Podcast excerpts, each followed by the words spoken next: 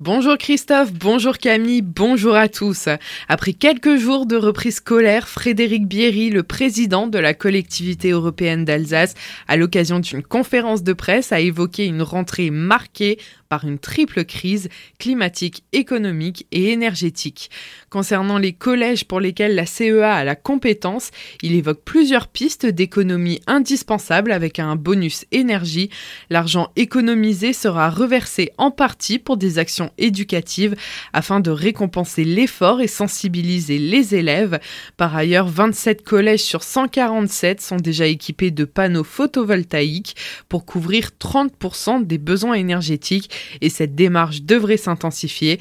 Il revient également sur les cantines scolaires. L'écoute. Aujourd'hui, tout le monde ne le mesure pas toujours, mais un prix d'un repas dans un collège, c'est entre 7,88 euros en moyenne. Euh, le coût réel que payent les familles, c'est entre 3,50 et 4 euros en général par repas. Le reste est pris en charge par la collectivité euh, euh, européenne d'Alsace. C'est plusieurs millions de repas hein, par an. Hein. Et eh bien là, le coût du repas, il est impacté par deux choses. Un, bah, le coût de l'énergie, on a besoin de fluide d'énergie, hein, et donc du coup avec cette augmentation forte de l'énergie, bien sûr, ça impacte le coût du repas. Et deux, l'État souhaitait qu'on augmente euh, les salaires des agents de la collectivité. Donc forcément, les agents qui préparent les repas vont bénéficier d'une augmentation de, 3,5 points. Je pense que c'était juste de le faire, mais c'est les collectivités qui assument cette dépense supplémentaire. Donc cette dépense supplémentaire, dans l'absolu, on devrait la répercuter en partie euh, dans les familles. Ben, on ne les répercute pas. On tient compte de la situation du pouvoir d'achat euh, des Alsaciens. On renforce encore notre part de, de soutien aux familles. Plus largement, Frédéric Bierry s'inquiète de l'envolée des prix de l'énergie qui va être multiplié par 4 ce qui pourrait bien représenter 40 millions d'euros de coûts d'énergie supplémentaires pour la collectivité.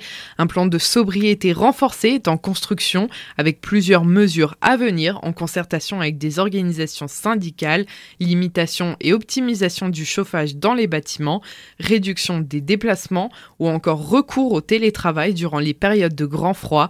Propos recueillis par Franck Hill. Demain, les jeunes de 17 à 25 ans ont rendez-vous avec l'emploi Les Pieds dans l'eau à Colmar. Les trois agences Pôle emploi de Colmar et Guebwiller se sont associées à la mission locale de Colmar Centre-Alsace afin de créer un événement de rencontre entre les jeunes et les employeurs dans un lieu favorable à la discussion.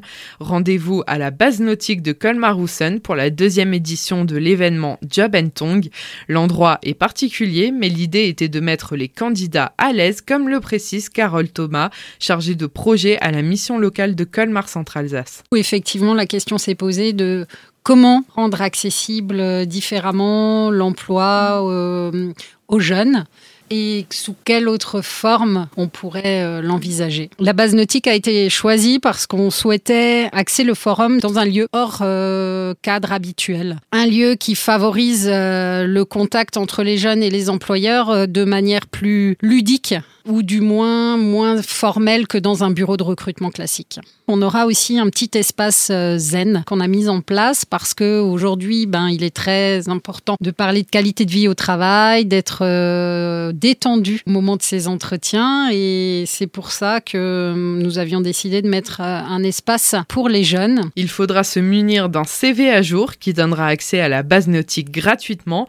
mais aussi de son maillot de bain pour se détendre et s'amuser après ces entretiens. Le tunnel Maurice Lemaire fermé pour travaux pendant deux mois.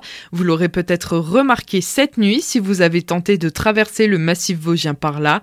Le tunnel Maurice Lemaire reliant Sainte-Marie-aux-Mines à Sur la nationale 159 est fermé pour travaux nocturnes depuis hier et jusqu'au 21 octobre. La fermeture s'effectue toutes les nuits entre 21h et 5h du matin.